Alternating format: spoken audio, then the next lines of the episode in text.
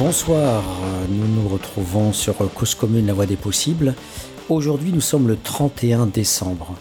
Et hum, dans notre émission Les mondes rêvés de Georges, où le thème du rêve est très important, un 31 décembre, puisque nous proposons nos voeux à toutes les personnes que nous rencontrons, j'aimerais à mon tour euh, essayer de vous proposer euh, non pas des vœux, mais hum, une réflexion contre les beaufs, une réflexion contre les cons, une réflexion contre les fascismes, une réflexion finalement contre le sens commun euh, dans ce qu'il a de plus abject. Et je ne ferai pas, euh, dans ce monde académique que je déteste, des méditations, méditations pascaliennes, ou des réflexions, euh, des pensées, des regards, des mémoires, des essais. Non, je vous sors mes tripes, je vous sors, comme je vous le disais dans les émissions précédentes, je vous sors en fait simplement un regard intérieur sur euh, la pensée sociologique du, présent. Et donc ce soir, pour ce 31 décembre, mes voeux, c'est ce rêve éveillé de détruire en rêve un certain nombre euh, de nauséabondes présences sur cette terre. Et donc je vais m'amuser comme, comme souvent sur Internet. Vous savez, il y a euh, des jeunes qui vous proposent des, des réflexions, euh, les dix plus gros phénomènes de la Terre, euh, les dix plus grandes catastrophes, etc. Donc euh, ce soir, dans le thème 3, je vous proposerai, dans la rubrique Il n'y a aucun espoir, les dix plus grands monstres de la planète Terre.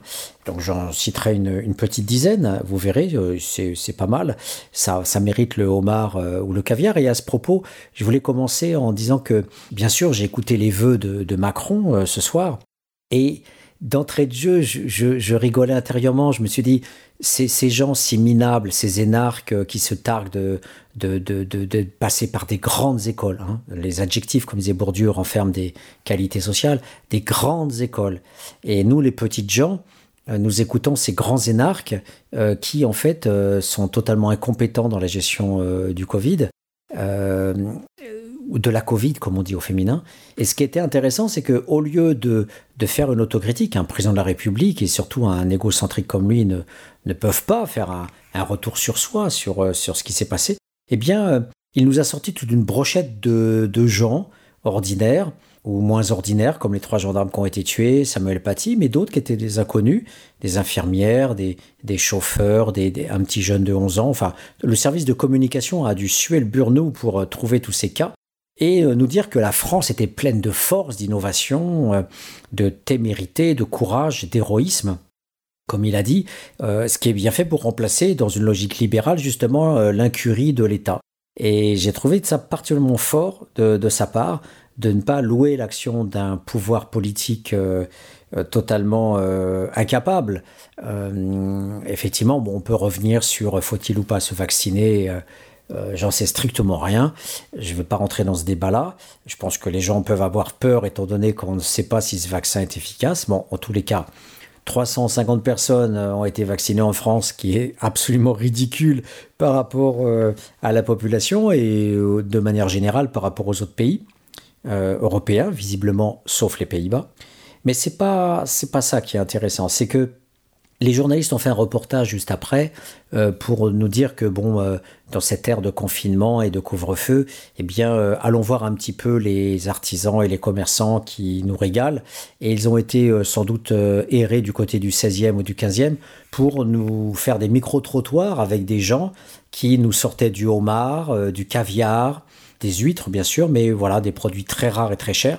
Et je dis, mais la déliquescence et la je me retiens de sortir des, vulgarités et des insultes, mais quand je pense que le service public est capable d'aller voir cette fange, de, conspuer ces cités euh, monstrueuses qui vont faire euh, émerger ces jeunes barbares qui vont brûler des voitures le 31 décembre, tandis que les si paisibles bourgeois mangent du homard et du caviar, et, nous nous réjouissons de ce panier, euh, disent-ils, de 40 euros par personne. On se demande d'où ça sort d'ailleurs, ce panier de 40 euros par personne.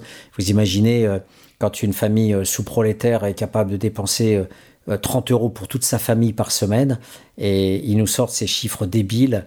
Euh, voilà, donc haine, haine effectivement. Mais ma, ma, ma, ma haine sociologique, donc, va s'exercer à travers ce, petit jeu des, dix plus grandes saloperies qui existent sur Terre. Euh, mais avant cela, je voulais parler de philosophie. Euh, vous allez me dire, mais quel est le sens de parler de philosophie? Alors, Je vous parlerai de philosophie, 31 décembre, euh, pour notamment vous citer ce petit extrait de Ruwen Ogien, qui a aussi pondu un frère qui était sociologue. Et ce philosophe a écrit un ouvrage qui s'appelle l'influence de l'odeur des croissants chauds sur la bonté humaine et autres questions de philosophie morale expérimentale. Alors, détrompez-vous, euh, ça ne parle pas du tout de croissants chauds, et c'est quelqu'un de très sérieux qui va nous parler de philosophie morale expérimentale qui s'adosse à la sociologie, l'anthropologie et l'histoire pour euh, euh, réfléchir de manière très pratico-pratique sur l'éthique et, la moralité. Et en fait, toute ma vie, j'ai pensé que les philosophes ne servaient à rien, que depuis l'Antiquité, en fait, euh, la philosophie, c'est l'enfance de la pensée, qui, un peu à la Auguste Comte, précède la sociologie et, la pensée scientifique. Et je, pense que les philosophes sont des petits bourgeois, comme les psychanalystes enfermés dans leur bureau. C'est des petits bourgeois de bureau qui ont peur du monde, sont réfugiés dans leurs bouquins et leur petit espace clos où ils ne fréquentent personne, et prétendent penser l'humanité. Voilà, c'est l'outrageuse arrogance de ces philosophes qui ne savent rien, qui ne connaissent rien et qui n'ont aucune expérience humaine, une expérience bien sûr d'abord du monde, du voyage, de la rencontre de l'autre. Bah sur France Inter, il y a quelques jours, il y avait une émission sur Jacques Mayol. Au départ, je me disais, c'est quoi cette merde de France Inter qui nous parle de Jacques Mayol? Et en fait, cet homme est extraordinaire.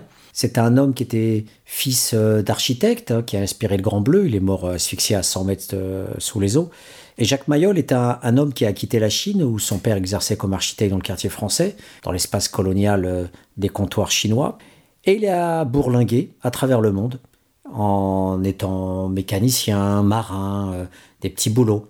Visiblement, il était très beau, il a eu des conquêtes, il a eu beaucoup d'amis, etc. Ce qui rend très sympathique cet homme, c'est euh, le fait d'avoir eu tant de facettes, tant de, de partir à la rencontre des autres sans le sou, non pas en vagabond parce qu'il travaillait, euh, mais en, routard finalement avant l'heure. Et, et, donc c'est l'opposé du philosophe. C'est le, voilà et, je pense que les philosophes sont des truands absolus de, devrait être viré de l'université et de toutes les instances possibles, imaginables, euh, à l'heure où on demande aujourd'hui beaucoup de rationalité, des preuves mathématiques, des statistiques, euh, des archives euh, d'histoire, de l'ethnographie, de la rigueur dans les entretiens, etc. Et, et aujourd'hui, notre monde est rationnel. Et je pense à Bourdieu qui disait je, je, pense que la science d'un banquier est souvent supérieure à la science d'un sociologue. Alors raison de plus pour dire que la science d'un sociologue euh, est largement supérieur à, au blabla d'un philosophe. Et, et, Bourdieu était formé à Normal Sub, donc euh, ne pouvait pas truander et, trucider une partie de son cerveau qui était formé à la philosophie, à Normal Sup. Donc cette révérence euh, du, légitimisme hein, de, la science et de la pensée occidentale légitime qu'il pouvait avoir, puisqu'il en a sué, le pauvre Bourdieu, pour être reçu à, Ulm, lui, euh, le petit paysan du Béarn, euh, le petit-fils de postier qui, monte à Paris avec son accent, le joueur de rugby, et un peu grossier, voilà. Donc du coup, il n'a pas pu écumer ça, il n'a pas pu euh, se débarrasser finalement de, de tout ce qu'il a dû engendrer de connaissances stupides sur Kant, Hegel et, et compagnie. Et je ne peux pas m'empêcher de citer alors ce Ruenogien qui nous dit, page 29 de son ouvrage, qui est un ouvrage captivant et très simple à lire euh, sur euh, la philosophie expérimentale, qui est donc une autre philosophie, adossée à la science sociale et qui réfléchit plus utilement euh, aux pratiques des, gens. Et il nous dit, de nombreux philosophes se contentent de dire vaguement nous pensons, on pense, la plupart des gens pensent, personne ne pense, sans se demander si ce n'est pas seulement ce que et quelques collègues du département de philosophie pensent.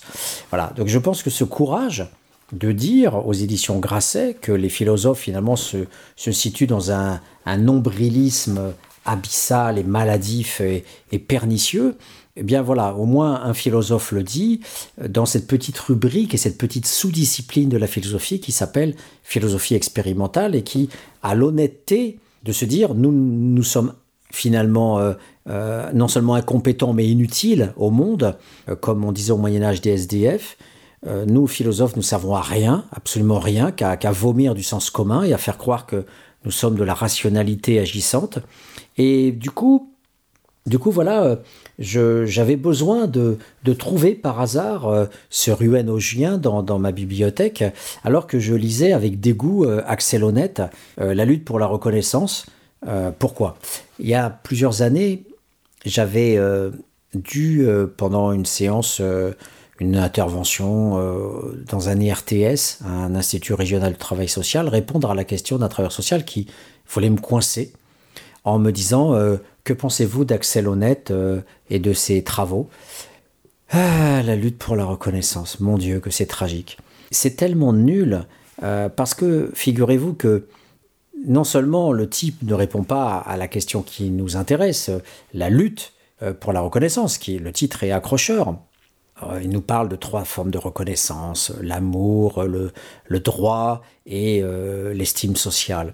Euh, qui est le cœur de la leçon euh, inaugurale au Collège de France de Bourdieu, la quête de reconnaissance sociale. Et j'y reviens souvent dans les émissions des mondes rêvés de Georges, parce que je pense que Bourdieu a tort, parce que finalement, lui, le grand anthropologue qui a fait du terrain, on a Kabylie, etc., en fait, ne voit pas que le problème de base de l'être humain, c'est pas d'aller chercher vers l'autre la reconnaissance, c'est de gérer d'abord le problème de la mort de la conscience de sa mort, qu'on va tous finir comme des merdes, et que euh, s'il n'y a pas Dieu, euh, les religions, ou une possibilité d'une transcendance euh, séculière, en devenant une star, en, devenant quelqu'un d'extraordinaire et qui permet de compenser pendant quelques dizaines d'années cette angoisse de mort, eh bien, on meurt comme des merdes. Et cette pourriture humaine qui se sait mortelle, dirait Piaget dès l'âge de 7 ans, eh bien, cette conscience de la mort est première anthropologiquement avant la reconnaissance sociale. Et on pourrait dire que la reconnaissance sociale ne vient qu'après, c'est-à-dire que un des moyens pour l'être humain de compenser cette finitude, cette, cette, conscience de la finitude, cette conscience de, de cette barrière qui finalement est, plus de l'ordre de sable mouvant. On, commence par la maladie, les rhumatismes, les crampes, les petits cancers, les grands cancers, les petites maladies, les grandes maladies. Et après, on n'arrive plus à marcher, on n'arrive plus à voir, et on, finit par pourrir et échouer dans une maison de retraite. Et grabataire, on, on, tire les, les, derniers sacrements parce que euh, un curé a bien voulu venir euh, devant euh, notre revirement in extremis face au néant. Eh bien, de tout cela, il y a une leçon, une leçon qui est que si l'angoisse de la mort effectivement est première et non pas la reconnaissance sociale, eh bien, il y a finalement mille façons de pouvoir euh, euh, décupler euh, les petits êtres transcendantaux dans notre société, notamment voilà la philosophie, la, certitude d'être un grand. Et d'ailleurs, euh, Ruben Ogien est honnête et nous dit que souvent les, philosophes se, prennent tellement pour des dieux qu'ils décident à la place des autres êtres humains. Et ils décident tellement à la place des autres êtres humains que, dans une note, il nous dit que seul le philosophe a le droit, en rationalité, de penser le monde, pas les femmes, pas les jeunes et pas les noirs. Ça, c'est en note. Donc, le problème de la, philosophie, euh, ça sera donc euh, un, des, thèmes euh, donc, de, cette émission, à, partir de, voilà, d'autres entrées qui seront en tout premier lieu euh, la question du nationalisme et, du patriotisme. Voilà, je commencerai par, euh, par ça, pour ensuite vous faire les dix, euh, les dix plus grandes figures de saloperie qui puissent exister sur, sur Terre. Alors, les, les philosophes, effectivement, en, lisant Axel Honnête, que j'ai trouvé par hasard dans, dans la bibliothèque, je me disais, mais pourquoi les gens le cite autant, si souvent, ces derniers temps, etc. Et en fait, je me suis mais embourbé dans la lecture des commentaires sans fin de Hegel par euh, toutes sortes euh, de philosophes, et ça me faisait penser Alors là, je ne vais pas rentrer dans le légitimisme hein, euh, en, utilisant Foucault pour la cause, mais il s'avère que mon cerveau fait le lien avec Foucault qui disait dans Les mots et les choses, un ouvrage absolument insupportable à lire, euh, qu'il fallait éviter toujours la régression infernale du, commentaire du commentaire. et là, on a bien ça. Voilà. Qu'est-ce que Covege a, pu dire, ou Wilde, euh, de, Hegel? Et on a comme ça un, enfermement. Donc non seulement Hegel ne connaît rien à la vie, n'a rien, vécu euh, comme Kant euh, que de, leur balbutiement sur la rationalité, mais en plus on a des commentaires, on a, d'autres philosophes qui vont passer leur vie à commenter Hegel. Et il est vrai qu'à l'université, Bourdieu le disait, mais c'est vrai que ça, ça, se voit. Par exemple, quelqu'un en droit qui va faire une thèse sur les SDF, et je connais une étudiante qui est passée à la radio, euh, eh bien, elle ne trouve pas de poste comme maître de conf en droit. C'est ça le réel de l'université aujourd'hui. Il faut que les auditeurs soient conscients que la fac n'est pas un monde meilleur qu'une entreprise ou un camp de concentration. Il y a des, des chefferies, il y a des singes dominants, il y a des singesses dominantes, il y a des, abus de pouvoir. Euh, il y a beaucoup d'abus de pouvoir puisqu'il y a très peu de droits dans cet univers-là. La relation du directeur de thèse, par exemple, avec son étudiant est une situation médiévale hallucinante et insupportable. Donc aujourd'hui, on, en sort un petit peu avec l'école doctorale et avec les, les, comités euh, d'évaluation euh, qui se mettent en place. Mais il n'y a pas si longtemps, le, directeur euh, de thèse avait tout pouvoir sur euh, son étudiant. Et bien sûr, quand c'était une étudiante, ça pouvait finir au lit euh, sans que l'étudiante ne voit de, possibilité véritable de pouvoir dire non. Donc l'université, voilà, a, hébergé d'abord ces philosophes, ces divagateurs sur le sujet, le sujet, voilà, l'idéologie libérale du sujet, de l'acteur libre, voilà, qui on n'en finit pas d'être en sciences sociales sur cette, ce sens commun insupportable d'un être transcendantal. Alors voilà, c'est-à-dire qu'en fait, euh, tout le monde sait, avec le sens commun, tout le monde sait que quand vous naissez en Inde, vous apprenez l'hindi, que vous allez vous mettre, euh, si vous êtes cycle turban avec vos cheveux de 3 mètres de long, eh bien, euh, euh bah, vous l'avez pas désiré, c'est inculqué. Voilà, c'est inculqué, c'est dans, dans le patrimoine culturel qu'on vous inculque en Inde. Et chez les Inuits, vous allez bouffer du phoque. Et chez les Asiatiques, vous allez bouffer des vers crus, des beaux vers blancs tout gluants avec du verre à l'intérieur.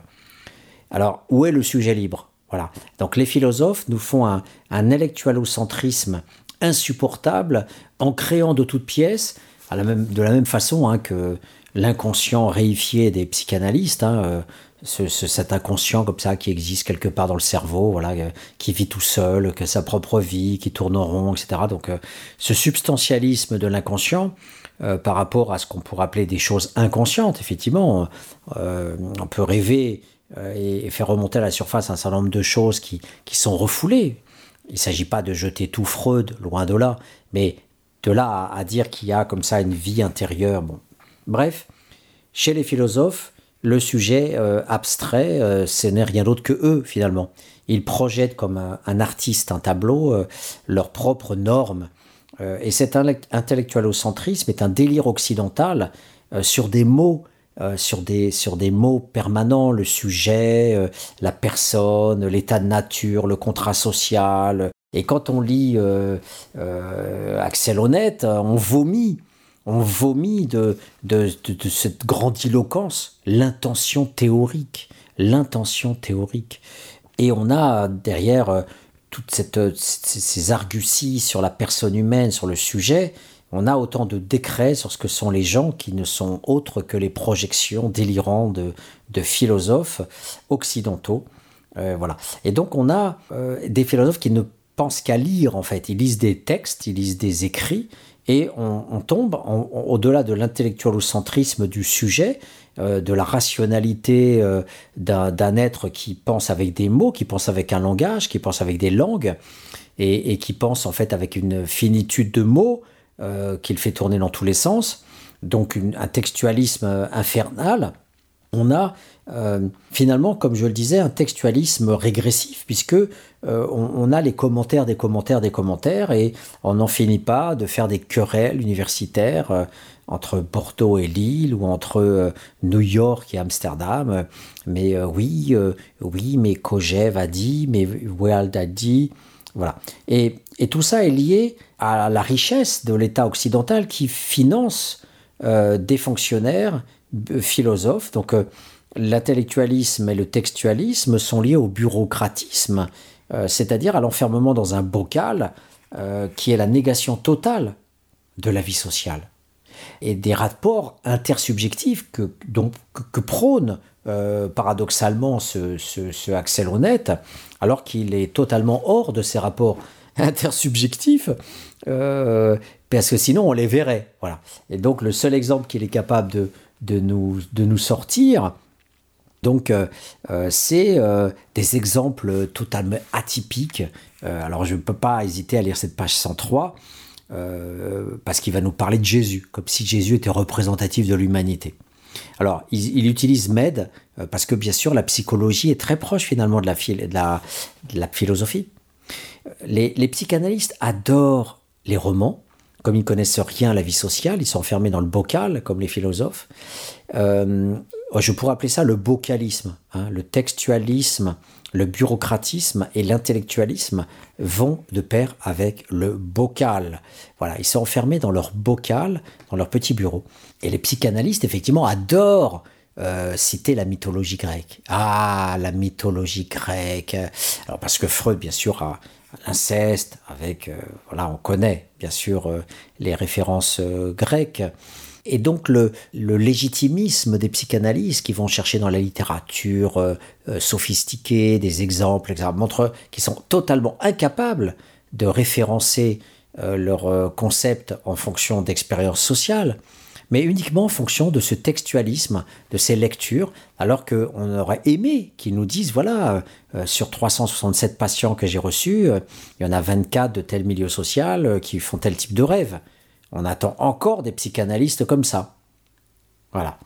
Euh, mais non, on a cette divagation, ce délire permanent, euh, cette, euh, cette, bourgeoisie culturelle nombriliste et égotique et, masturbatoire qui s'enferme dans son champ, finalement, qui est lié à la richesse de l'État occidental, qui paye ces gens, ou les psychanalystes qui font payer très cher leurs clients, et qui nous sortent leur, euh, finalement leur quoi eh ben, Quand on a Axel Honnête, son, son éthique à deux balles. Parce que quand on, il nous dit, page 103, la lutte pour la reconnaissance prend sa source dans les idées morales par lesquelles des personnalités charismatiques ont su élargir l'autrui généralisé de leur environnement social d'une manière qui correspondait aux attentes intuitives de leurs contemporains, mon cul. Voilà, mon cul. C'est-à-dire que euh, la plupart des personnes charismatiques, c'est des dictateurs, c'est des monstres, c'est euh, du, du, serial killer aux stars de cinéma euh, en passant par l'homme politique. C'est certainement pas des gens qui veulent élargir l'autrui généralisé pour te faire du bisounours et te dire qu'ils t'adorent. Voilà. Et on, adore l'expression les attentes intuitives de leurs contemporains. Mais, mais c'est quoi cette daube? Mais quelles attentes intuitives des contemporains?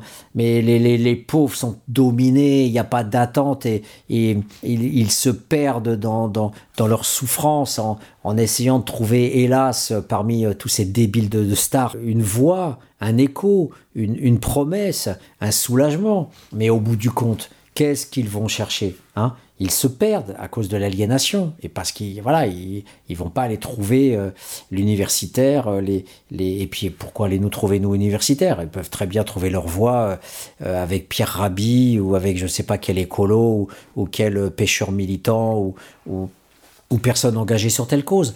Donc tout est possible. Mais voilà, on va voir ce, ce, ce, débilos nous, nous parler de, de Med qui invoque, et sans rire, hein, je vous le dis sans rire, euh, qui invoque régulièrement l'action sociale révolutionnaire de Jésus. Eh oui. Voilà, donc euh, on, a, on, a là cette, euh, cette aberration sociale, mais que, que, vous ne connaissez pas, parce que effectivement, quand vous êtes hors de l'espace universitaire, vous dites, bon ben voilà, il y a le boulanger, il y a l'homme politique, il y a l'entreprise, mais bon, Voilà. Mais le monde universitaire est baigné dans ce moralisme enfantin, alors que le monde dont je vais vous parler dans quelques instants, le monde que je vais euh, critiquer dans quelques instants, notamment à travers ce jeu des dix plus gros salopards, est un monde qui nous domine, et ce monde-là. Et tandis que les philosophes sont reclus dans leur petit bocal et dans leur petit voyage de colloque, dans leurs petites, euh, leurs petites conférences, leurs petites interventions, euh, avec leurs petits stylos, leurs prises de notes, eh bien, on a voilà Axel Honnête qui, qui nous parle de d'éthique, de morale, alors que, alors que le monde est, est, absolument une pourriture. Une pourriture, et c'est les vœux du 31 décembre. Voilà, c'est mon cadeau de Noël que je fais à cause commune dans ce grand rituel social qui fait tant plaisir aux enfants qui retrouvent le lendemain matin au, pied du sapin de Noël le petit cadeau. Quoi de plus magique que, cela et, je serai le dernier à, à, critiquer euh, le fait que le Père Noël a été inventé par Coca-Cola. Quelque part, on s'en fout. On voit que Noël peut être douceur, un bon repas entre amis, en famille, euh, aller un bon potelage, où on peut se lâcher un petit peu pour se payer un bon vin, un bon champagne, une bonne bouffe avec des invités ou des amis, dépenser un petit peu, en tout cas quand on en a un petit peu, voilà, mettre un peu de piment, mettre un peu de sucré, on honore sa famille, on honore ses proches, on fait quelques cadeaux, voilà, je ne vais pas critiquer Noël, même si effectivement, on pourrait facilement dire que Noël est une fête consumériste, une fête euh, égoïste, concentré sur la famille, et qu'on s'en fout du monde entier, qui peut, crever dans sa souffrance, on va honorer ses enfants, on va embrasser euh, ses parents. Et c'est vrai que qui, aujourd'hui, quand il fête Noël ou quand on va fêter le Nouvel An, euh, va avoir de la haine, de la haine, j'ai de la haine absolue moi, ce soir, le 31 décembre, j'ai une haine absolue pour ce policier brésilien qui a tué une femme noire suite à l'épisode de Floyd qui avait été tué par des policiers blancs. Et le type est cité dans le courrier international quand il a su que Floyd avait été tué, qu'il y avait une euh, campagne internationale pour dénoncer les flics américains. Eh bien, ce facho euh, brésilien a tué, lui aussi, une femme noire. Alors oui, ce 31 décembre, j'ai cette pensée. Cette pensée de ce flic que j'aimerais voir brûler vif. Je suis dans la haine, mais il y en a tant d'autres. Et je vais les nommer dans mon petit jeu des dix personnes, des dix situations, des dix figures les, les, plus euh, dégueulasses. Mais voilà, après cette introduction euh, autour de la philosophie et, et, de la pensée occidentale qui sert à rien, eh bien, euh, écoutons plutôt une petite musique qui nous détendra.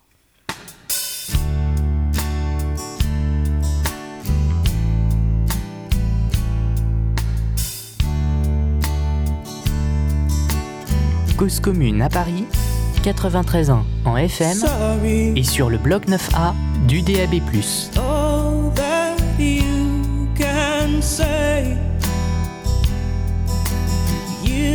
gone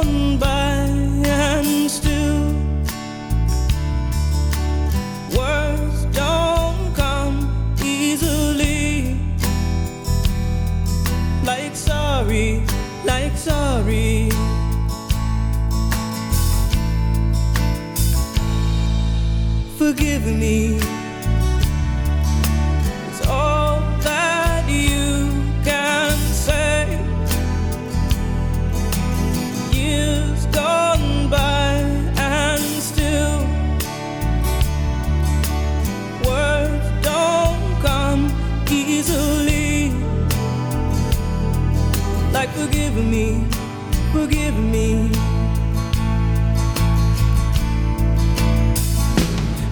Say, baby. Baby, can I hold you tonight? If I told you the right words, ooh, at the right time. Live in my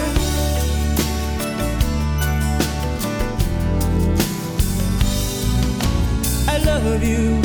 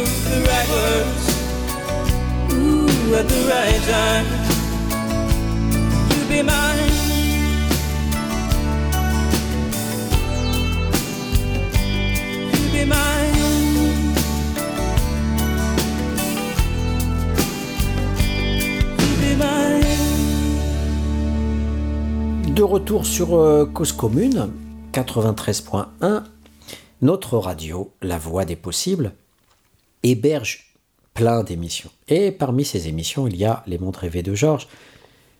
Rêvons en ce 31 décembre, rêvons à la disparition des philosophes, rêvons plutôt à euh, la présence à l'université de plus de travailleurs sociaux, alors que le mécanisme même de la domination fait que les écoles de travailleurs sociaux, pour ne pas être contaminées par la pensée guerrière, révolutionnaire et critique des sociologues, la formation des travailleurs sociaux qui vont gérer le sous-prolétariat, la formation se fait plutôt dans des instituts régionaux de travail social, des IRTS.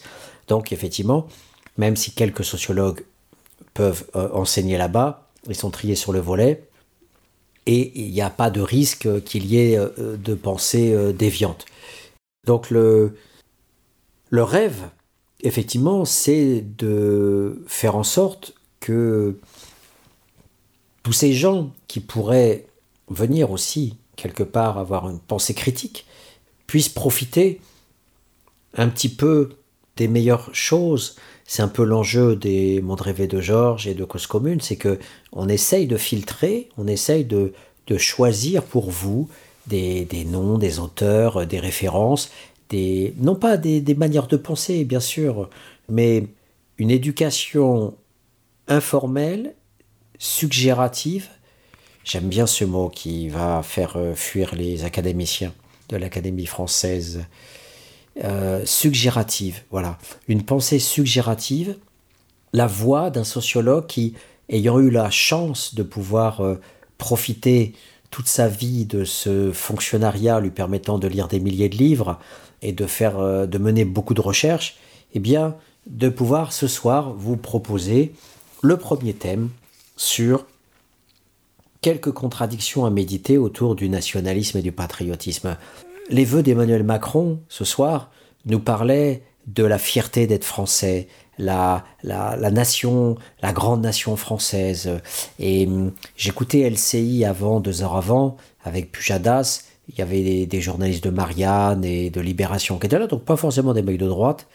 Et hum, il disait euh, finalement, euh, euh, oui, cette France de Gamelin qui s'est pris une, une déroute avec les Allemands qui sont passés à côté de la ligne Maginot, ces Français quelque part de un peu ratés, un peu un peu nuls par rapport aux Allemands, etc. Mais derrière leur critique, il y avait quand même euh, voilà cette idée que le, français est, aussi celui euh, de la Révolution française, euh, la pensée des Lumières, etc.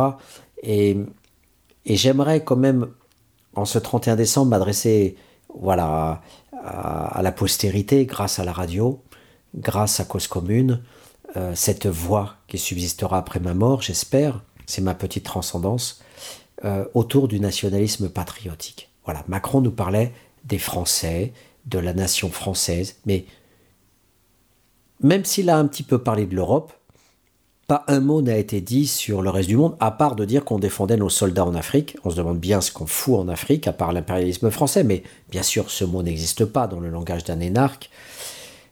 Donc, le patriotisme, paradoxalement, n'a rien à faire en Afrique. Si on est patriote et national, pourquoi parler de nos soldats en Afrique? Donc j'interroge dans, dans ce premier thème, même si on va l'appeler le thème 2 parce que j'ai un petit peu parlé des philosophes, dans ce thème 2, le nationalisme patriotique. À quoi, à quoi peut-on faire référence dans l'acception de, Macron, du nationalisme de Macron, quand au lieu de parler des Français, on parle de l'intervention à l'étranger et que notre Premier ministre passe le nouvel an en Afrique. Je ne peux pas m'empêcher de penser à, à, à Dozon dans son bouquin Frères et Sujets, euh, qui, bon, il y a un très fort courant africaniste en France chez les anthropologues, parce que euh, depuis Marcel Griol au début du siècle, et il faut lire Michel Léris, L'Afrique fantôme, qui nous raconte les coulisses de ce voyage euh, du colon, du colon anthropologue qui vient piller les objets des Dogons, que ce soit des armures, que ce soit des parures, que ce soit toutes sortes d'objets. Eh bien, tout ça se retrouve au, au musée du Quai Branly aujourd'hui. Et donc, ce Dozon nous disait que la France existe que par le fait que, euh, dans Frères et Sujets, la France, c'est la France-Afrique. Et que il parlait d'un État franco-africain. Je serais très loin de parler comme ça, même si je parle d'impérialisme. Mais l'État franco-africain, déjà, nous permet de dire, mais nationaliste patriote, qu'est-ce que ça veut dire hein? L'Hexagone, euh, on a l'outre-mer, on a la présence impérialiste en Afrique. Bon, déjà pour quelqu'un qui se dit nationaliste et patriote et qui sont même prônés l'isolationnisme américain des années 20-30, euh, on se demande bien ce qu'on fout ailleurs dans le monde euh, si on prétend simplement être euh, concentré sur, sur la France. Donc, d'entrée de jeu, l'hypocrisie du nationalisme et du patriotisme, c'est que on oublie que notre puissance et notre richesse est amassée sur le dos des autres et sur le pillage des autres. On, on, est fier de nous, mais on cache le fait qu'on n'est sans doute pas fier de tuer et de piller les autres pour être fier de nous et d'avoir notre niveau de consommation. Donc, je vais, dans ce deuxième thème, après les philosophes, je vais m'adresser en fait aux nationalistes, comme ce flic qui intervenait sur euh, LCI ou BFM, je sais plus, BFM il me semble aujourd'hui que je regardais, BFM, ce flic qui nous parlait des 100 000 policiers et gendarmes qui allaient quadriller euh, Paris et la France entière pour le couvre-feu, et qui nous disait, alors que le préfet de police euh, avait sorti une citation de Trotsky pour la retourner, bien sûr, hein, pour euh, nous dire que voilà, il fallait maintenir l'ordre et que c'était très drôle de citer Trotsky pendant la guerre civile. N'oublions pas que pendant cette guerre civile, nous, les Français, on était là-bas jusqu'en 1920 pour faire la guerre aux communistes. Et il n'y avait pas que nous d'ailleurs. Donc euh, quand Trotsky faisait la guerre, il la faisait pas qu'aux Cosaques. Il la faisait aussi à tous les gens de l'armée occidentale qui essayaient de, de faire tomber le communisme. Ne l'oublions pas, c'est comme l'armée révolutionnaire française. Elle n'aurait jamais existé sans les guerres fomentées par les émigrés qui ont demandé à tous leurs copains, cousins et apparentés de venir casser la Révolution française. Euh, et c'est pour ça que Napoléon Bonaparte est arrivé. Il existe parce que les émigrés ont voulu faire tomber la Révolution française. Donc la levée en masse, la levée en masse, la fameuse levée en masse, ce sursaut de la nation française contre les attaques des aristocrates, c'est sur ce terreau-là que Napoléon a pu exister. Voilà, donc euh, j'aurais pu dire aux flics que euh, c'est d'abord contre l'aristocratisme et contre son ordre préfectoral à lui, que la Révolution française est née, qu'elle s'est défendue, et Napoléon est le fruit d'abord d'un sursaut populaire, et non pas euh, le fruit de l'ordre et de la sécurité venue d'en haut, euh, comme euh, il essayait de, de nous le dire. Donc, je parle aux nationalistes. Es-tu fier d'être français? Mais es-tu fier que ton pays n'existe que parce qu'il pille l'Afrique? Peux-tu être fier de ton pays s'il se suffisait lui-même, s'il était autosuffisant? Mais où va-t-il chercher le nucléaire? Au Niger. Donc, tu es fier de ton pays quand tu sais que ton frère français va donc piller l'Afrique pour assurer ton électricité. Je dis aux nationalistes encore, es-tu fier d'être français quand tu traites les Français pauvres d'assister, ce sont des Français, ils sont pauvres, parfois ils ont travaillé, ils ont été au chômage, ils essayent de s'en sortir, ils ont un salaire de misère de 400 euros et des poussières, mais toi le nationaliste, tu traites le français pauvre d'assister, sans même le connaître, sans même connaître et voulant connaître plus en profondeur sa situation. Toi, le nationaliste, tu te dis fier d'être français quand tu es plus populiste que nationaliste, en t'en prenant tout le temps aux élus et au travail politique démocratique des élus de la représentation nationale. C'est pas moi qui le dis, c'est toi. Toi, le populiste ou le poujadiste, tu passes ton temps à t'en prendre aux élus. En fait, tu voudrais supprimer la démocratie pour mettre juste une Marine Le Pen ou un homme fort, comme Napoléon ou je ne sais pas quel général de Gaulle, pour avoir la puissance, la grandeur, l'ordre, la sécurité. Mais en attendant, tu es contre la démocratie. Tu es nationaliste et patriotique, mais tu es contre la démocratie. Donc si jamais il y avait un ordre sécuritaire sans démocratie qui abolit la presse et qui abolit le droit d'expression, toi la grande gueule, tu aurais à la fermer.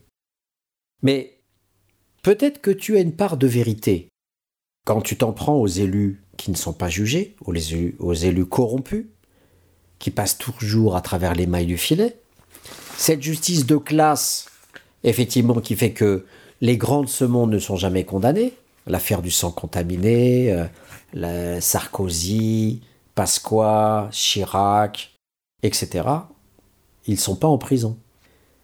Donc, toi qui es français, toi qui es nationaliste, toi qui es populiste au bon sens du terme et patriote, comment peux-tu vivre sans faire le lien avec le fait qu'on tue nos paysans et que les grands producteurs agricoles libéraux qui sont sur le rêve de cette ferme américaine là des mille vaches, eh bien, ces gens-là vont tuer tous nos paysans, c'est-à-dire ils vont tuer ce qui fait pour toi le nationalisme, c'est-à-dire le côté de la France éternelle, rurale, avec ses villages, avec ses artisans, avec ses savoir-faire, le grand industriel, l'exploitation intensive industrielle, qu'est-ce que tu en dis, toi, le nationaliste? Donc plus largement, toi, le nationaliste, quand tu vas faire tes courses au supermarché, au lieu de faire vivre les cœurs de ville, que tu aimes tant visiter l'été, où est ton autocritique? Toi, le français, qui place tes gosses en école privée, parce que tu te méfies du service public, où est ton nationalisme? Ça me fait penser à tous les élus. Si on faisait un sondage auprès des élus, à tous ces élus qui placent leurs gosses dans les écoles privées, qui sont des élus de la République. Je me souviens d'un élu de droite euh, qui avait été euh, celui qui avait faussé les élections contre Fillon. Son nom m'échappe, je me souviens plus de lui il avait truqué les élections quand il y avait euh, des, sortes de, des primaires euh, euh, au RPR. Ce mec était maire de Coulommiers, il me semble. C'est bien ce type-là qui, à l'époque, à la télé, avait, avait dit ouvertement que il avait reconnu qu'il avait placé ses gosses en école privée. Il avait été coincé par un journaliste qui lui avait dit. Et bon, il s'était complètement rétamé aux primaires, il avait eu 1% ou 2%, mais on l'a laissé parler longtemps à la télé. Aujourd'hui, il n'existe quasiment plus. Donc voilà, toi le français nationaliste, es-tu fier d'utiliser Amazon dans le secret de ton petit espace domestique?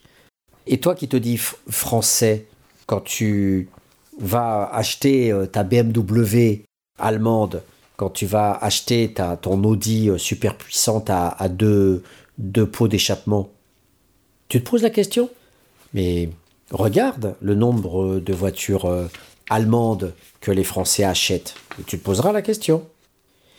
Donc voilà, ce que je voulais dire aux populistes nationalistes, c'est qu'effectivement, euh, il est bourré de contradictions, et ces luttes sont souvent contradictoires euh, les unes avec les autres. Et j'en viens maintenant à mon thème 3, il n'y a aucun espoir pour répondre aux philosophes les philosophes de l'éthique, euh, la morale kantienne, les principes absolus, il euh, faut être totalement contre le mensonge, il faut être totalement euh, voilà déontologique, voilà, dans les, les préceptes, les grands principes qu'il ne faut jamais trahir, petite morale de petits bourgeois qui sont jamais confrontés à la réalité sociale.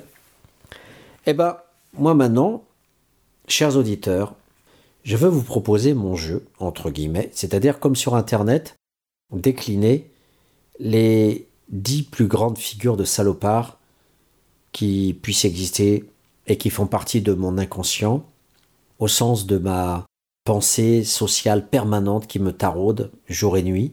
Je dis bien jour et nuit parce qu'effectivement, euh, c'est quelque chose qui est existentiel parce que j'ai la possibilité pratique de pouvoir être dans cette disposition-là. Donc, le premier écœurement, les premières figures de salauds, ce sont bien sûr les dictateurs. Euh, le gros poupon de Corée du Nord et ce salopard de dictateur chinois, dont je ne me souviens même pas du nom, qui s'est déclaré euh, quasiment euh, président à vie et qui va sans doute nous fonder une dynastie, comme souvent les dictateurs.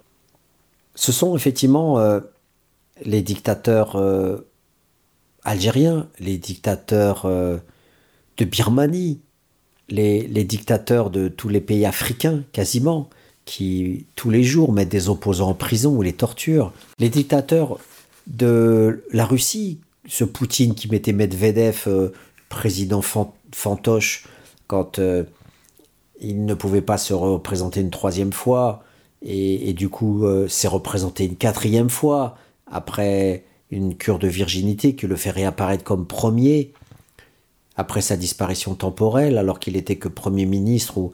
Mais cette bouffonnerie des dictateurs, là, je rêve d'un serial killer ou d'un, sniper qui, qui, défonce euh, Poutine. Voilà, les dictateurs.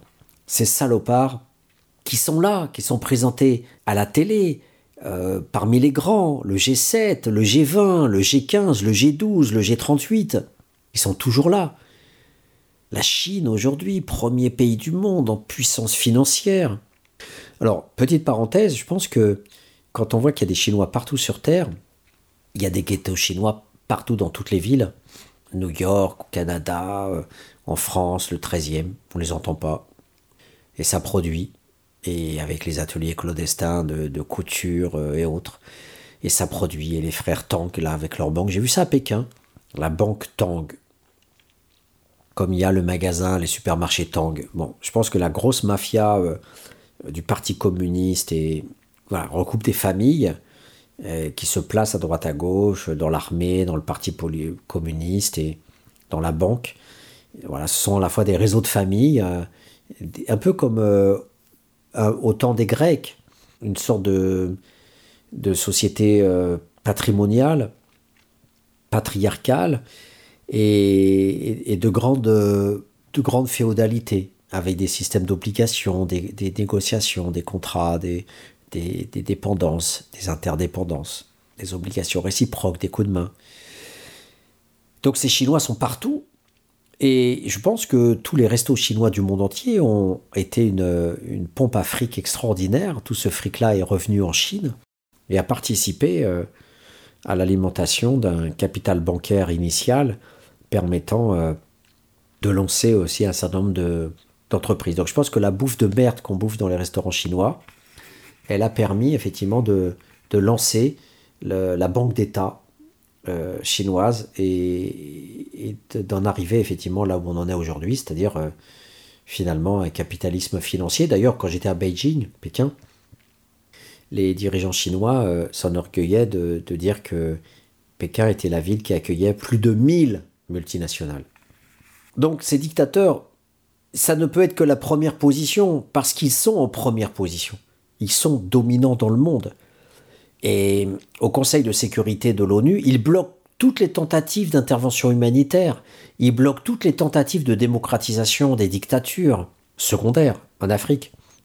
Comme le Conseil de sécurité comprend les États-Unis, l'Angleterre, la Russie, la Chine, la France, eh bien, il suffit d'une voix pour tout bloquer. Et les Chinois et les Russes bloquent toujours tout ce qui peut aller vers le sens du bien commun. Donc ils ont un pouvoir d'obstruction, un pouvoir de nuisance, de malfaisance, qui est incommensurable. Et nos médias ne s'acharnent pas du tout là-dessus. En Russie, à l'heure actuelle, euh, Poutine a enlevé du droit pénal les sanctions pouvant toucher les hommes qui tapent leurs femmes. N'importe quel homme aujourd'hui en Russie peut tuer sa femme. Et d'ailleurs, sur les réseaux sociaux, il y a des vidéos où on peut voir des hommes tuer leurs femmes ou les tabasser dans la rue à mort. Mais que disent nos médias? Ils se taisent parce qu'il y a des relations, parce que le gaz vient de Russie, parce que les produits essentiels de la sidérurgie, euh, médicaments, viennent de Chine. Alors on se tait. Et si BFM et CNews parlaient trop fortement, eh bien, les réseaux de pouvoir feraient sauter le journaliste en question parce que les actionnaires de BFM se feraient tirer les oreilles par l'État français. Donc les journalistes, en dessous des actionnaires, de ceux qui payent les émetteurs, de ceux qui payent la place de BFM dans le concert des ondes radiophoniques, eh bien, ces gens-là savent ce qu'ils peuvent dire et ce qu'ils ne peuvent pas dire. Donc la Russie et la Chine, on va dire oui que euh, l'accord euh, de libre-échange, le traité économique passé entre l'Union européenne et la Chine, c'est un marché de dupes, que l'Europe s'est fait avoir, on, sait que euh, il y a des camps de concentration en Chine, ça a été un petit peu évoqué aujourd'hui, très peu évoqué, mais un petit peu évoqué. Voilà, que les musulmans sont dans les Laogai, mais bien avant les Chinois, il y avait des Tibétains, il y a des étudiants, il y a des démocrates, il y a tous ceux qui contestent d'une manière ou d'une autre se retrouvent dans les Laogai lisez Harry Wu, et vous verrez que les étudiants de la place Tiananmen ont fini en, en chair à saucisse. Un rein d'un étudiant vaut 200 000 dollars, et les milliardaires du monde entier viennent se faire greffer un rein en Chine dans des hôpitaux cachés pour se refaire une jeunesse. Et d'ailleurs, pour éliminer les gens dans les laogai, les Chinois leur filent à bouffer du papier. Comme ça, euh, dans l'estomac, vous finissez par euh, exploser. Donc, les dictateurs, je ne peux pas les mettre en deuxième position parce qu'ils dominent le monde. Ils sont là sur l'horreur du monde économique. Quel que soit le domaine d'activité, on rencontrera toujours des Russes et des Chinois. On parle de Palestine, il y aura les Russes et les Chinois. On parle de l'Afrique, il y aura les Russes et les Chinois. On parle de l'Asie, il y aura les Russes et les Chinois. Quel que soit le, thème, les armements nucléaires, euh, les pesticides, euh, et encore, j'ai même pas parlé des Indiens, sur la démocratie indienne, euh, du vent. Une Inde parsemée de castes, parsemée de, corruption et. Quelle démocratie.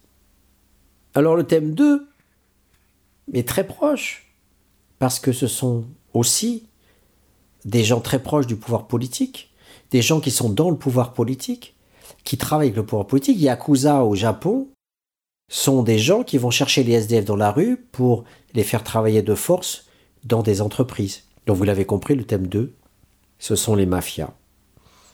Les mafias sont partout. Le cartel de Medellin, les Yakuza au Japon, euh, la mafia corse, la mafia russe, la mafia bulgare, la mafia juive, la mafia arabe, la mafia française, la mafia de je sais pas où. Il y a des mafias partout. Le blanchiment d'argent est partout. Les banques fonctionnent avec l'argent de la mafia. Aujourd'hui, c'est tout Manhattan qui appartient à un mafieux. Lisez le canard enchaîné, c'était au mois de décembre ou au mois de novembre. Trump, pour construire son immeuble pour construire son building à Manhattan, a demandé l'autorisation à la famille mafieuse qui tient Manhattan. Elle, elle possède des milliards et des milliards. Et ce n'est que ce que peut connaître un tout petit peu le canard enchaîné. Les mafias, ce sont des gens qui peuvent demander à des enfants de tuer leur père. C'est le cas de la mafia sicilienne, c'est le cas de la mafia napolitaine, c'est le cas de la mafia colombienne. Les sicaires, on les appelle. Et une fois que l'enfant a tué telle ou telle personne, un autre tue l'enfant qui a tué, pour ne pas laisser de traces. Les mafias gèrent la prostitution. Ils gèrent l'esclavage des femmes. Les mafias, ce sont des monstres absolus, des barbares, des barbares de toute l'histoire humaine. Il n'y a pas de civilisation, il n'y a pas de, Elias, dans son ouvrage euh, et sa théorie du processus de civilisation par l'interdépendance, c'est quelque part aussi un universitaire qui connaît rien à la vie et il a quitté l'Allemagne nazie, il avait été traîner ses guêtres euh, au British Museum pour écrire euh, ses ouvrages au demeurant passionnants. La dynamique de l'Occident, la société de cours. Tous ces ouvrages-là sont passionnants. Mais y a-t-il vraiment une civilisation des bourgeois? Alors peut-être qu'une petite partie des bourgeois européens, cette petite partie est morale, euh, éthique, euh, voulant faire avancer un petit peu les choses. On, dirait dans le langage de Ruenogien qu'ils sont conséquentialistes. Conséquentialistes, c'est-à-dire, ils disent, bon, on ne peut pas tout faire sur des grands principes, mais on sait que en allant dans cette direction-là, il y aura des bienfaits, il y aura des conséquences positives, il y aura des retombées positives. Donc euh, voilà, produisons du capitalisme, mais il y aura aussi du droit social, il y aura des retraites, on aura un certain nombre de bienfaits qui vont rejaillir sur l'ensemble de la société. Mais ils sont une toute petite minorité. Les dictateurs, les généraux, je pense toujours aux généraux algériens et égyptiens et birmans, qui contrôlent tout l'État, mais qui contrôlent aussi les entreprises, qui font chier leur peuple, qui font chier les bourgeois de leur, pays aussi, en leur piquant leur entreprise, en leur piquant leur maison. Ça arrive tous les jours, des colonels et des généraux qui piquent, qui vont prendre une entreprise et qui vont la faire sienne. Donc, qui sont à la fois dictateurs et mafias. Les mafias peuvent euh, se distiller dans la vie civile, blanchiment d'argent dans les banques, le fameux syndicat des camionneurs aux États-Unis. Mais qui se souvient de Buxy Siegel qui, dès les années 30, contrôlait Hollywood? Quand, quand on a sorti le film Le Parrain avec Marlon Brando, la mafia était sur les studios. Elle contrôlait le fait que l'on présente d'une façon digne et correcte les gens de la mafia. Hollywood est contrôlé par la mafia, dans les grandes lignes. Donc la mafia est partout, la mafia est en concurrence, pourrait-on dire, avec les dictateurs. Les généraux algériens ont, peut-être pas la mafia bulgare ou russe sur le dos, euh, dans leur propre pays, euh, et donc ils se partagent des gâteaux. Donc euh, un et deux. Alors, en trois. En trois, je ne peux pas, ne pas ne pas parler des pédophiles et des violeurs. Parce que c'est là où l'intelligence tombe par terre, c'est là où la sidération nous prend à la gorge. Que faire des pédophiles et des violeurs? Moi, je serais pire que les Arabes d'Arabie saoudite, je ne couperais pas la main, et je serais infiniment plus gentil que Badinter. Alors comment peut-on réussir le tour de force d'être pire que les Arabes et mieux que Badinter Eh bien, on sait que les prisons ne servent à rien. Foucault en a fait un cheval de bataille toute sa vie, il a bien montré que les prisons ne redressent jamais les gens, et dans sa vision structurale, structuro-fonctionnaliste, en fait, euh, il voyait les prisons comme quelque chose d'organique, de fonctionnel, parce que ça fait peur à la classe ouvrière. Euh, si les ouvriers arrêtaient de travailler et préféraient voler, et c'est d'ailleurs un des cœurs de l'ouvrage de Ruenogien, à travers euh, un mythe euh, grec qu'il nous dévoile, c'est le mythe de l'anneau de Gigès. Si vous aviez cet anneau de Gigès qui vous rend invisible, est-ce que vous, si vous étiez honnête, le resteriez? À partir du moment où vous êtes invisible, vous pouvez tuer, vous pouvez voler, vous pouvez devenir riche en toute impunité. Est-ce que vous allez rester honnête? Voilà. Donc, dans sa vision structuro-fonctionnaliste, Foucault disait les ouvriers restent honnêtes, ils restent à leur poste de travail parce qu'ils savent que s'ils commencent à voler une banane ou à ne pas payer le supermarché, eh ben ils vont en tôle. Et eh ben pour payer avec euh, leur maigre SMIG les subsistances dont ils ont besoin, eh ben, ils sont obligés de cracher leur monnaie et ils ne peuvent pas faire de l'action directe, c'est-à-dire de ce que j'appelle le prélèvement direct à usage privé, prélèvement au regard de ce que l'État a toujours fait avec les seigneurs depuis la disparition de l'Empire romain, c'est-à-dire des hordes de barbares qui sont devenus des seigneurs, à tous les sens du terme, à toutes les écritures possibles, des seigneurs et des seigneurs, obligeant les paysans à leur donner des tribus, donc des prélèvements obligatoires, comme le dit l'État aujourd'hui. Et donc j'utilise sociologiquement cette chose pour dire prélèvement obligatoire, mais cette fois-ci pour, le peuple. Le prélèvement obligatoire devient le prélèvement direct des voleurs. Le voleur est celui qui ne veut pas de syndicat, le syndicat est celui qui demande à l'État. C'est un prélèvement indirect. Je demande à l'État, s'il te plaît, je fais grève, est-ce que je pourrais avoir plus? L'État dit oui ou non. Et la manifestation aujourd'hui est en jeu, parce qu'on se dit, euh, un million de personnes dans la rue aujourd'hui, ça ne sert plus à rien. Mais voilà, l'enjeu, il est là. Prélèvement direct ou pas. Donc la prison ne sert à rien, et Foucault disait, dans cette perspective, qu'elle ne sert en fait à rien, pour autant qu'elle sert fondamentalement de repoussoir pour la classe ouvrière, à condition que les ouvriers, et c'est là où Foucault était un nul, parce que Foucault n'était pas un sociologue, mais Foucault a-t-il été voir des ouvriers Pour leur dire, est-ce que tu as conscience du fait que quand tu travailles, tu te dis, je ne vais pas travailler et je vais voler. Mais non, je ne vais pas voler parce que si je deviens comme Mesrine, je vais aller en prison. Et donc du coup, j'ai peur et donc je reste salarié. Donc, dans l'imaginaire structuro-fonctionnaliste de Foucault, l'ouvrier a peur et reste à sa place. Mais bon, dans l'ensemble, le système marche comme ça, et on a donc sur le dos des pédophiles et des violeurs.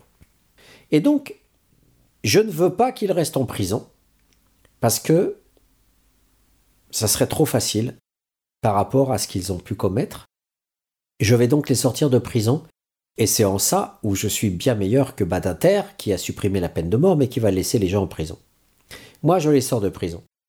Mais je vais être pire que l'Arabie saoudite. Parce que l'Arabie saoudite, elle leur coupe la main, mais elle les laisse en vie. Moi, je suis pour la théorie du parachute. Les pédophiles et les violeurs ne sont pas récupérables par la société.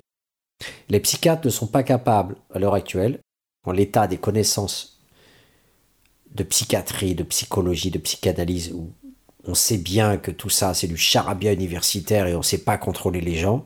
On n'est pas capable de contrôler les récidives. Et il y en a plein qui récidivent. Et je demande aux, philosophes, je demande aux psychiatres, à celui qui est contre les prisons, qu'il se fasse sodomiser par le violeur, que ses enfants soient sodomisés, que ses filles soient violées. Voilà. Et après, il nous reparlera de euh, la protection des droits des victimes, euh, enfin des victimes, des prédateurs, mais cette fois-ci pensés comme victimes, euh, quand ils sont en prison, pour leur améliorer leur situation. On ne peut pas laisser en l'état des pédophiles et des violeurs. Donc je propose la théorie du parachute, je reste profondément humain, théorie des droits de l'homme, je leur donne un parachute et je les balance dans le désert. Voilà. Et je fais grossir les scorpions, je fais grossir du coup tous les petits insectes de du désert, et à partir de là, peut-être je serai à l'origine de la création de pas mal d'oasis, qui sait?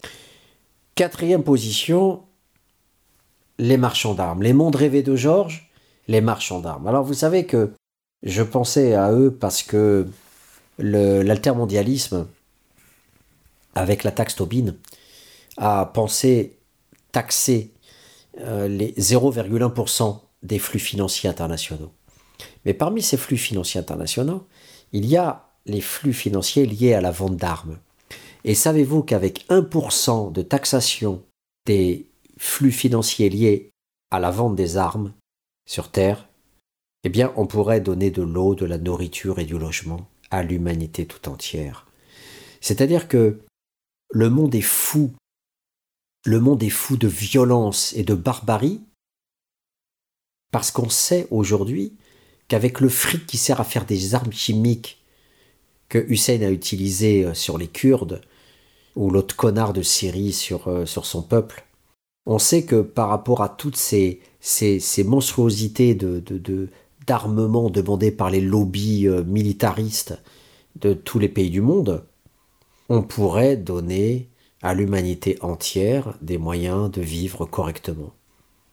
Et cette simple réalité rend malade elle, rend malade parce que ces armes finalement, certes, font vivre des actionnaires, ça fait vivre des milliardaires qui vont construire des piscines, qui vont donc faire appel à des maçons, à des ouvriers pour construire leur piscine. Ça va donner du travail à tous ceux qui produisent de l'eau de Javel.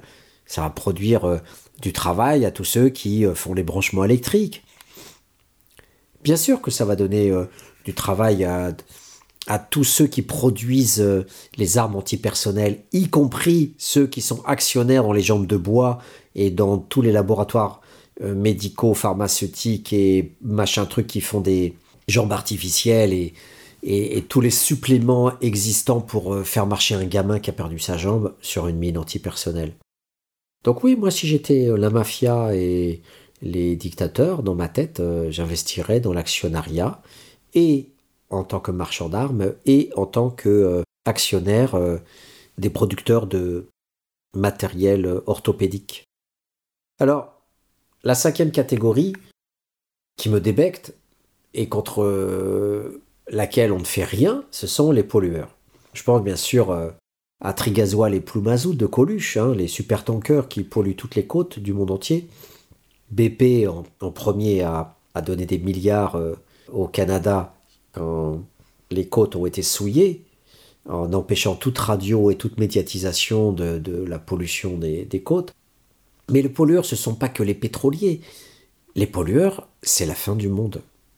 Les pollueurs, ce sont ceux qui tuent la planète, c'est-à-dire avant tout l'espèce humaine, parce que ce sont d'abord les racleurs de sable. Et quand vous raclez le sable du fond des océans, eh bien, vous tuez le plancton. Or, le plancton est à l'origine de 80 à 90% de production d'oxygène du monde. Les forêts, c'est entre 10 et 20%. Donc, les immenses multinationales qui ont des super tankers qui raclent le fond des océans parce que nous n'avons plus de sable pour produire du ciment, parce que nous pillons le sable des rivières, parce que nous pillons ce sable-là, eh bien, nous détruisons la Terre. Alors, oui pour les pollueurs, pour en finir le plus vite possible avec l'humanité. Et je passe sur euh, la pollution nucléaire, euh, tous les vieux sous-marins nucléaires de Poutine et de Brejnev et de Gorbatchev qui pourrissent dans la mer Baltique. En sixième position, je mets au pilori tous les fascistes et les intolérants, toutes les cultures, toutes les cultures du monde entier qui excluent l'autre, qui condamnent toujours euh, par la ségrégation, par la discrimination, par la stigmatisation, l'handicapé, euh, l'arabe, le noir, euh, le métèque, l'autre. Tous ces gens-là qui, au lieu d'aimer le métissage, prôné par Édouard Glissant dans le Tout Monde, préfèrent euh, la blanchitude ou préfèrent la négritude. C'est en cela que je déteste Aimé Césaire.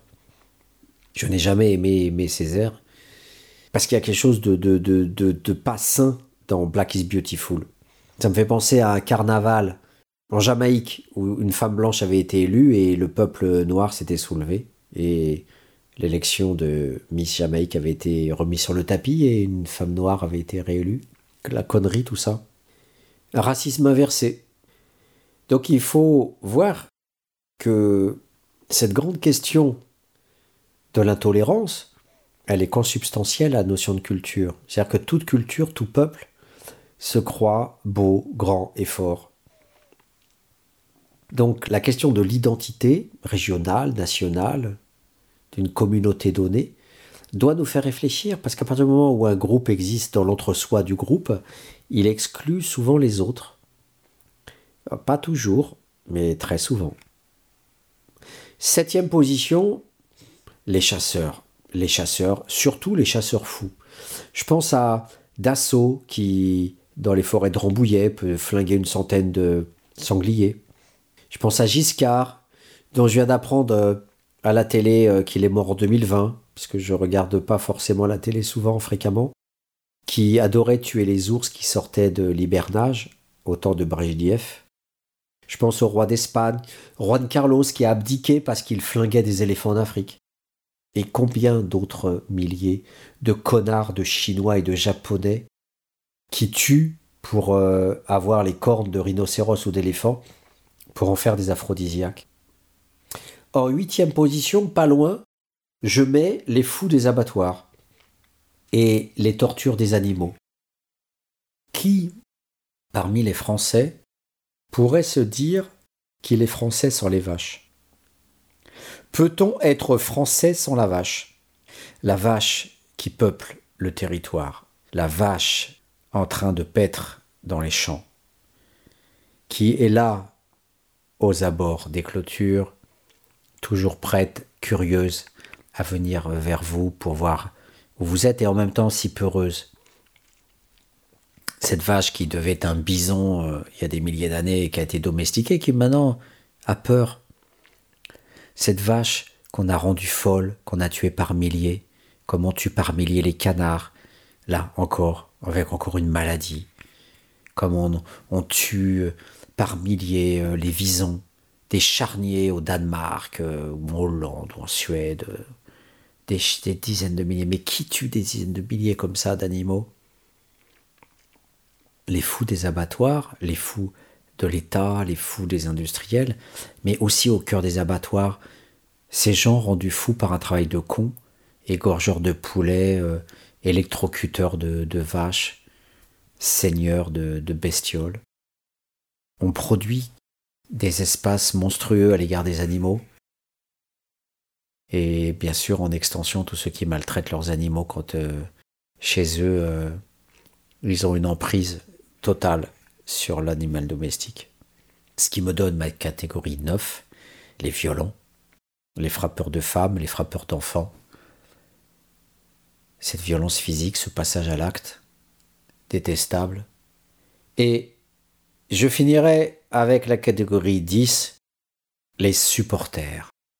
Alors, ce n'est pas le sociologue pédant, ce n'est pas l'universitaire euh, arrogant qui s'en prend aux supporters, comme si derrière cette idée-là, il y avait l'intellectuel qui s'en prend euh, au populaire, qui gueule dans les stades. Non, ça ne me gêne pas, j'en ai fait partie.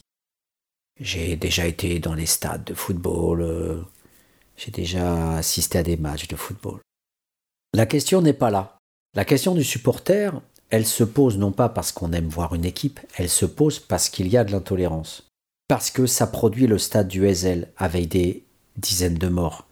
Parce qu'il y a en Égypte des clubs qui se font la guerre les uns des autres avec des dizaines de morts. Même si ces clubs de football ont joué un rôle pendant la révolution et le printemps arabe égyptien sur la place Tahrir, parce que ayant un capital guerrier collectif, ils sont venus soutenir la révolution. Donc, rôle ambivalent, voilà, c'est important de le mettre en valeur, ce rôle ambivalent. Parce que le peuple, dans ces cas-là, euh, eh ben, s'est mis au service de la cause du peuple. Mais sinon, dans la vie de tous les jours, il est con.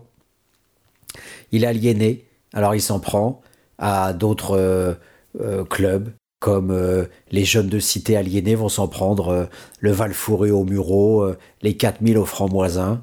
Voilà, les dominants rient. Les dominés sont tellement cons, ils s'en prennent entre eux. Entropie, lutte de concurrence pour des territoires.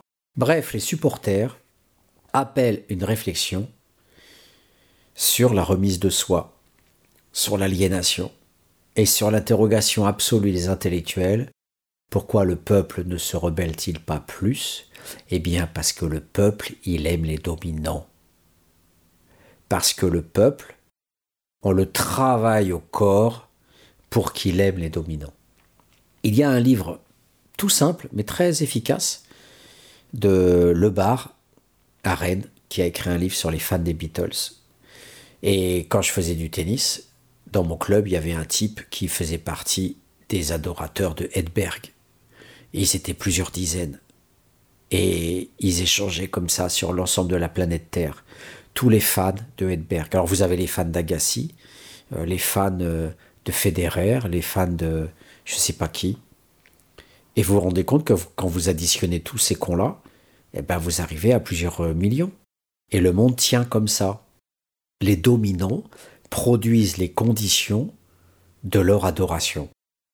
Et donc les fans, les Beatles, non seulement vont voir les concerts, ils écoutent les paroles débiles des Beatles, mais ils achètent leurs t-shirts, ils achètent leurs disques. Il y a un marché des œuvres. On a un fan de Johnny Hallyday qui va dormir avec un poster de Johnny sur le plafond et, une pièce spéciale dans sa maison ou son appartement avec des choses qu'il aura achetées à prix d'or. euh, le t-shirt du concert de Lille de 2003, comme si on pouvait encore entretenir euh, les odeurs ou la transpiration.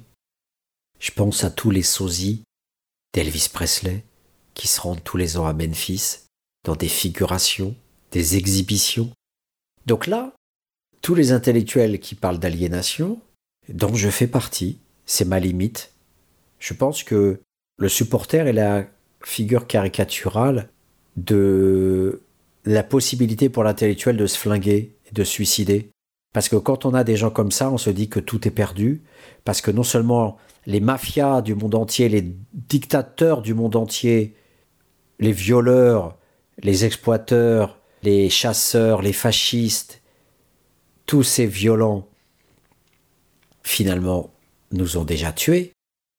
Mais en plus de ça, ceux pour qui on pensait pouvoir un petit peu exister, dans la notion de culture populaire, d'éducation civique, d'éveil des consciences, de transmission du savoir, d'amélioration de la rationalité, bref, le projet des Lumières, eh bien on se rend compte qu'il se torche avec, et bien profondément.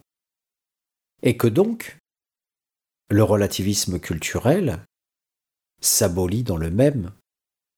C'est-à-dire que si on prétendait respecter aussi d'autres mondes, comme l'anthropologue qui va voir les deux royaux en Afrique, etc., eh bien là, avec les fans, on se dit qu'on peut même plus être dans ce relativisme-là, puisque ces gens-là s'abolissent dans le mimétisme à l'égard euh, de leur Dieu. Ils n'existent même plus. On n'a même plus de matière, nous, intellectuels, pour aller euh, les voir, qui défendre. Johnny ou Johnny? Elvis ou Elvis? On sait même pas qui est qui. Donc, euh, la fin de la Terre, c'est probable. La fin de l'humanité, c'est probable.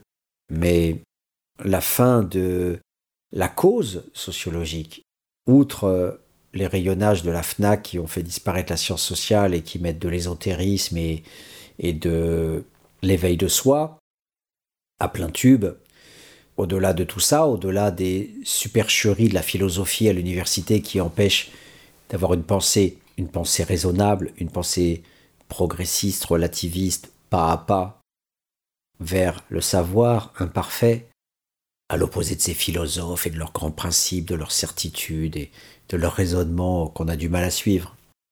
Mais avec les supporters, avec les fans, on a là effectivement euh, la quintessence de ce qui euh, est pratiquement euh, l'abolition de l'humanité, c'est-à-dire de l'être humain dans son projet créateur. L'autre n'existe plus que dans l'imitation.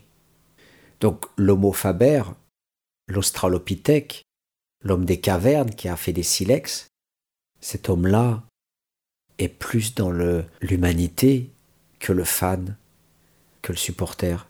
L'homme tout plein de poils qui prenait comme dans la guerre du feu sa femme par derrière, plan, plan, plan, plan, plan. Eh ben, il reste plus humain que le supporter.